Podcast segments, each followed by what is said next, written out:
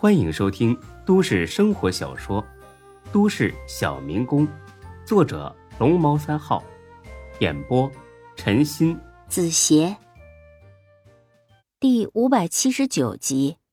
董倩倩还没从巨大的震惊中回过神来，你，孙志，你你，我回来了。他直接说不出话。董倩倩猛地抱住了孙志。然后回头大喊起来：“欢子，才哥，天师，快出来！孙志回来了！”不到五秒钟，这仨人全部窜了出来。见孙志站在门口，李欢和才哥全部惊呆，只有张二狗在一旁捋着胡子笑了起来。李欢冲上去抱住了孙志：“志哥，你终于回来了！哎，不对，你是怎么出来的？我越狱了。”回来看你们一眼就走，啊？傻样，还真信了？我吃完得血了，那个死了的人是被店里的吊灯砸伤的，根本就不是我打的。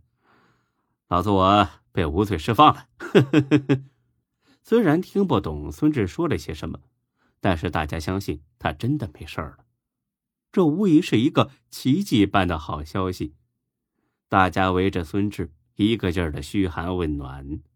一边的才哥哼了一声：“哼，都安静，老子有话要说。”李欢看了眼才哥，很是疑惑：“干啥呀，才哥？志哥回来了，这是好事你板着脸干什么？你说我干什么？我内疚啊，我惭愧呀！我们这些寄生虫一直在拖累孙志，这次又害得他差点坐牢。”他好不容易死里逃生，咱们要是还有一丁点羞耻心，就应该识趣一点，赶紧收拾东西滚蛋，再也别给他添麻烦了。别等着到时候让他轰出去，那就不好看了，是吧？李欢知道才哥这是在跟孙志赌气。才哥，你这是干什么？志哥也是为了咱们好吗？这些话都是他随口一说的，怎么能当真呢？不，他可不是随口说的。你那天是没去啊，我可是被他在拘留所的会见室里骂了个狗血淋头。这口气我反正咽不下。你们不走是吧？行，那我自己走。说着，才哥就要回屋里收拾东西。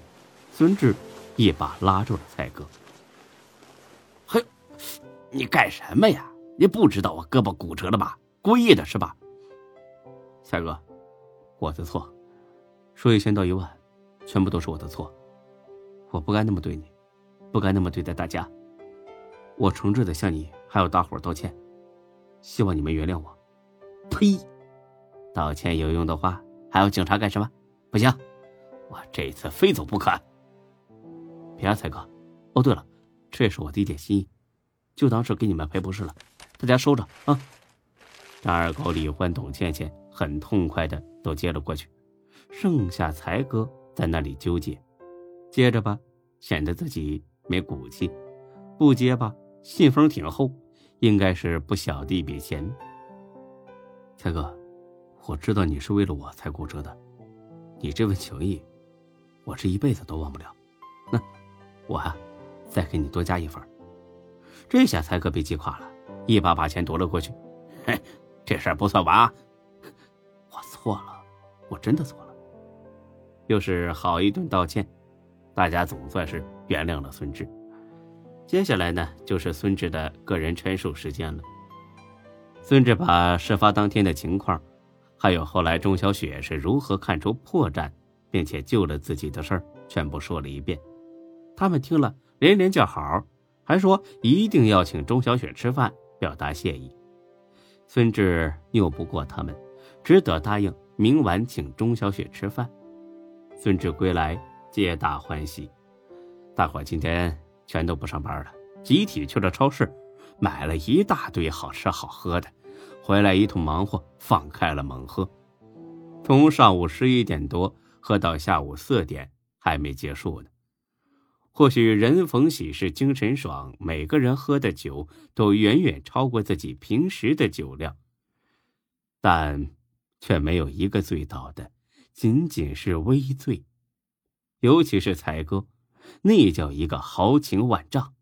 他站在椅子上，一手转着酒瓶，另外一只手指着孙志：“这，这个人啊，大家都认识吧？他叫孙志。这小子牛逼啊，我羡慕他呀。为什么？为什么呢？老子刚认识他的时候，他连每个月几百块的房租都交不起。谁知道？”踩了什么狗屎运，一下子就咸鱼翻身了，轻飘飘的就赚了几百上千万，还认识了那么多大人物，日子过得那叫一个逍遥。但是又是一眨眼就碰上这么多倒霉事儿，但总算是有惊无险熬过去了。我估计他很快就会东山再起。因为他命里就注定了不同凡响。呃，那句话怎么说来着？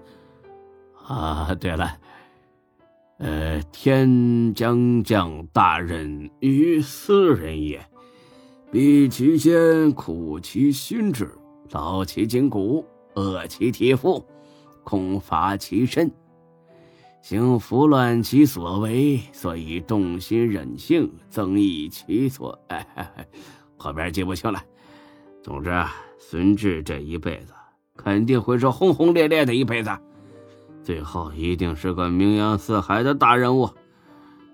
我羡慕，我很羡慕，我也要跟着他轰轰烈烈，活出个名堂来。李欢也颤颤巍巍的。转着酒瓶子站了起来，要不是董倩倩眼疾手快扶了一把，李欢非得摔倒不可。嗯，才哥说的好，总之这辈子我就跟志哥混了，有福同享，有难同当，谁要是有二心，天打五雷轰。铁石，你说呢？同意。操，话真金贵，来喝酒，干了。这场酒局一直持续到晚上十一点才结束。孙志他们四个男的全部醉得倒在了地上，只剩下董倩倩还没倒。董倩倩可犯愁了，她根本就没力气把他们四个弄到床上去。这几天呢，小涛一直在店里住，没回家。孙志回来的消息也暂时没告诉他，都这个点了，他肯定睡了。打电话也不合适，没办法，董倩倩只得把地上打扫干净，然后把被褥铺好，最后又费了九牛二虎之力，才把他们四个滚了上去。虽然不怎么雅观，但至少不会着凉了。最后，董倩倩担心这四个人半夜里会吐的到处都是，也没去卧室睡，干脆呀就在沙发上睡了。凌晨三点钟。董倩倩醒了，因为她听到阳台上有动静，这把她吓了一跳。难道是进贼了？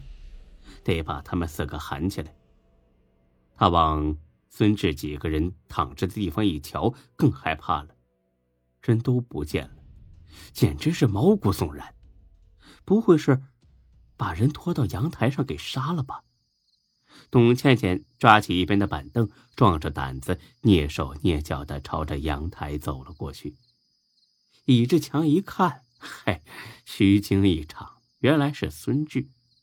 他趴在窗户面前，呆呆的望着漆黑的夜空，手里还攥着一个捏扁了的易拉罐。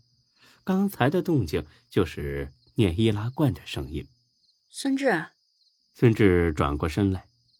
啊，东姐，你怎么醒了？听见有动静，你怎么还不睡啊？是不是胃里难受？等着啊，我给你找点解酒的药吃。上回欢子买的，我记得还有来着。不用，我不难受，就是这段时间睡得太多了，生物钟都混乱了，还没倒过来。你睡吧，不用管我了。哦，对了，我把他们三个抱到床上去了。地上太凉，会生病的。哦，我说怎么不见了？去睡吧，没事儿。那个，孙志，如果你不着急睡觉的话，咱们能不能聊一聊？啊啊，行，当然可以。本集播讲完毕，谢谢您的收听，欢迎关注主播更多作品。